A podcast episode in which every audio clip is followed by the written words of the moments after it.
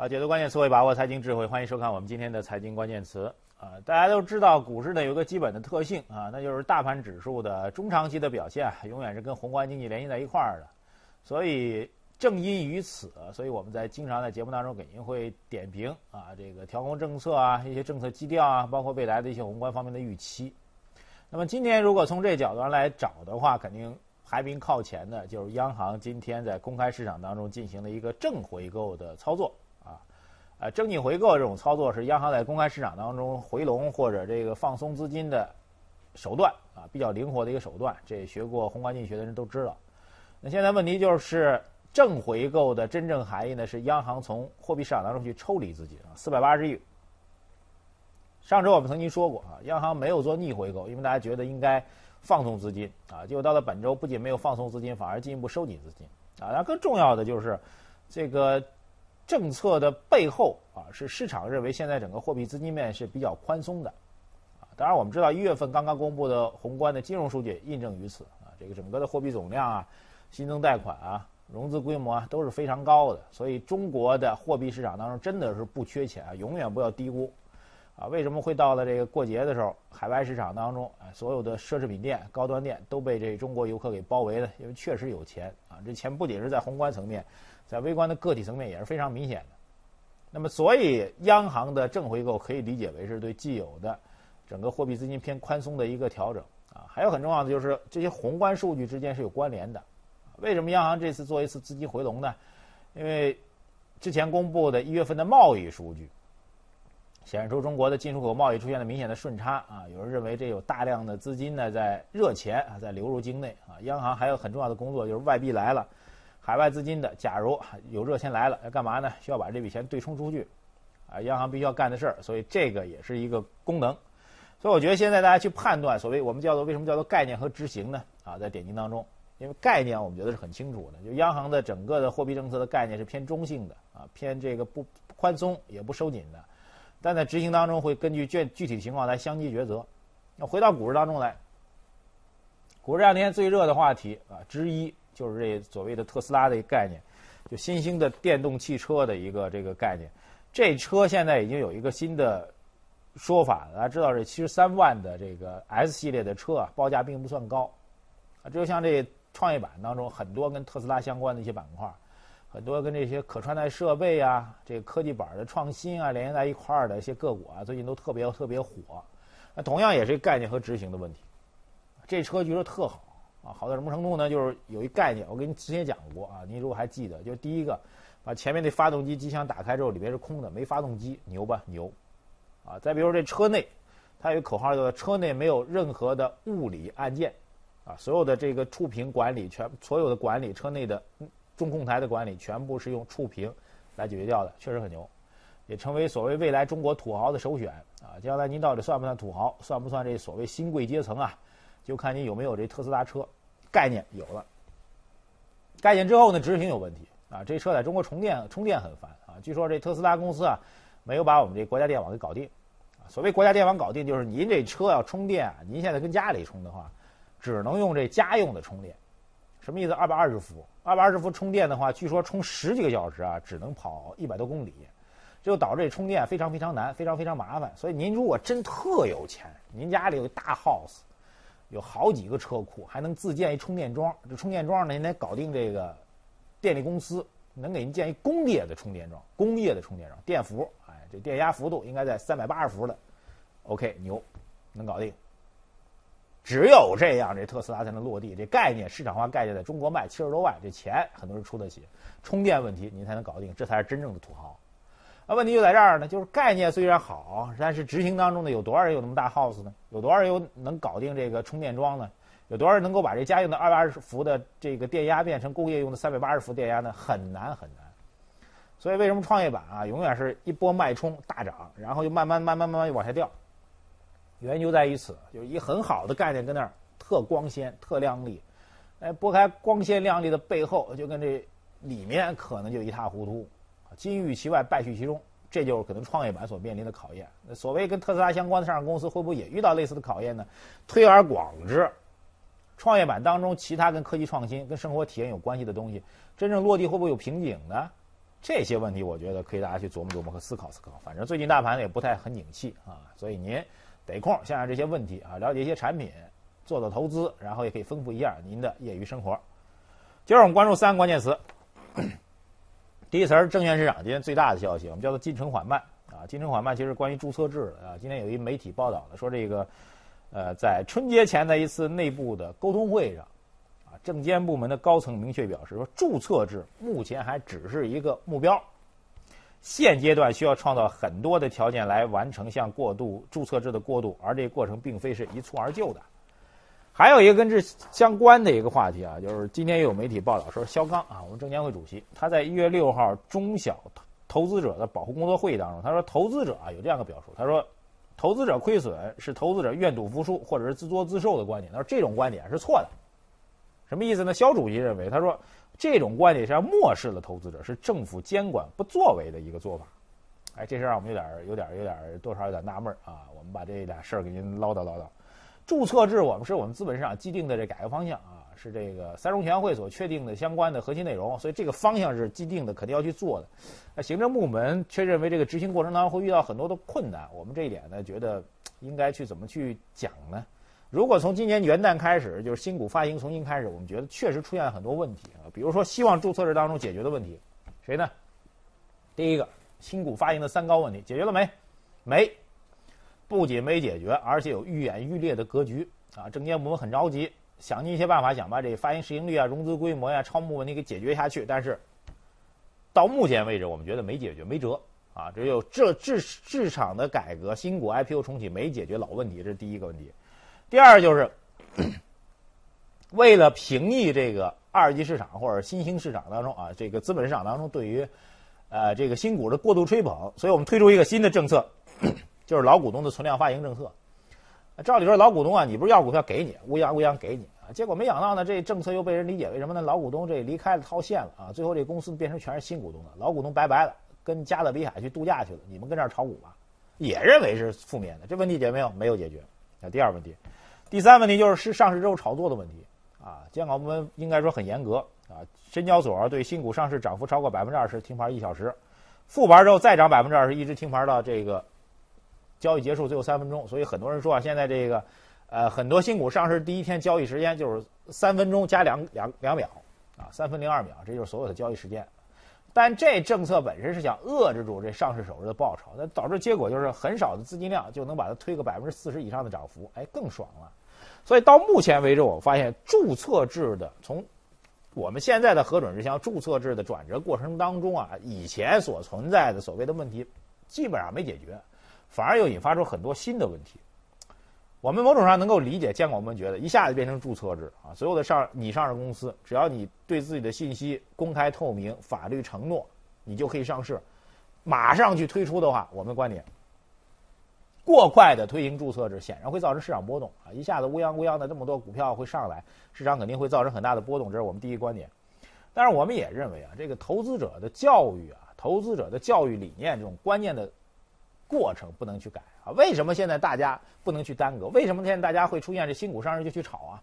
啊，某种上来讲，正是因为我们现在新股发行数量偏少，新股不败的神话，新股上市首日之后三分零三分零二秒的交易能够涨百分之四十的这种闹剧，让投资者觉得不买新股买啥呢？所以这个意义上来讲，我们觉得对于投资者来说，不能说买者自负、愿赌服输这词儿听起来有点难过，听起来有点不太合适，但实际上是存在的。这种观点其实应该让每个投资者都知道。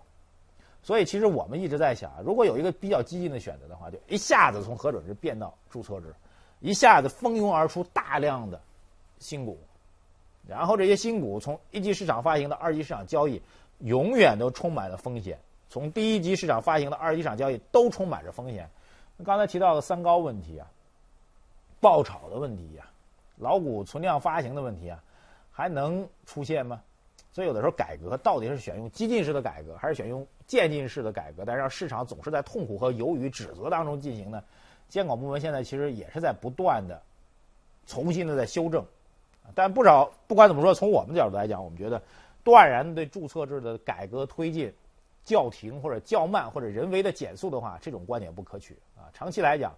这其实意味着监管部门还是希望能够去调控新股发行的节奏，调控新股融资的规模。这其实与市场的基本逻辑和理念是不符的。我们希望能够这个问题上应该有一个更加明确的说法。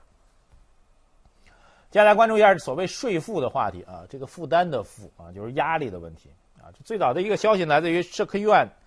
呃，相关部门发布了一个中国财政政策报告啊。这篇报告当中有学者就表示，他说人均现在中国人人均啊，这个税负就是这赋税的压力啊，已经超过了一万元。很多网友提出了一个这个这个不满的意见啊，说我们这每个月我我这一年才挣多少钱呢？这小白领啊，在上海一年能挣个五六万，可以了，哎。差不多了，我一年税费要交税负啊，这个交税要交一万块钱，怎么可能呢？怎么能这样呢？好像有意见。今儿我们看到这个人民日报的海外版特此特别就此呢进行了相关分析啊，他给了一个解答的方案，就是人均税负过万，其实他的观点我觉得是对的啊，他的基本观点是对的。就人均税负过万，并不意味着你每个人往那一坐，待一年就得给财政交一万块钱，不是，他其实是把这个整个的。国家的公共财政收入按十三亿人口，我们这公共财政收入十二点九万亿，接近十三万亿嘛。然后十三亿人口这样一折算，每个人大概一万块钱，而其中的税费，就是交给财政的钱，大多数不是您个人家里边坐着啊，您自己跟家里坐着就交钱，不是，大多数还是通过企业部门、经营部门来上交到财政的啊，这是一个观念上的一个澄清啊，不要简单的算到人头上，这是一个比较明确的一个澄清。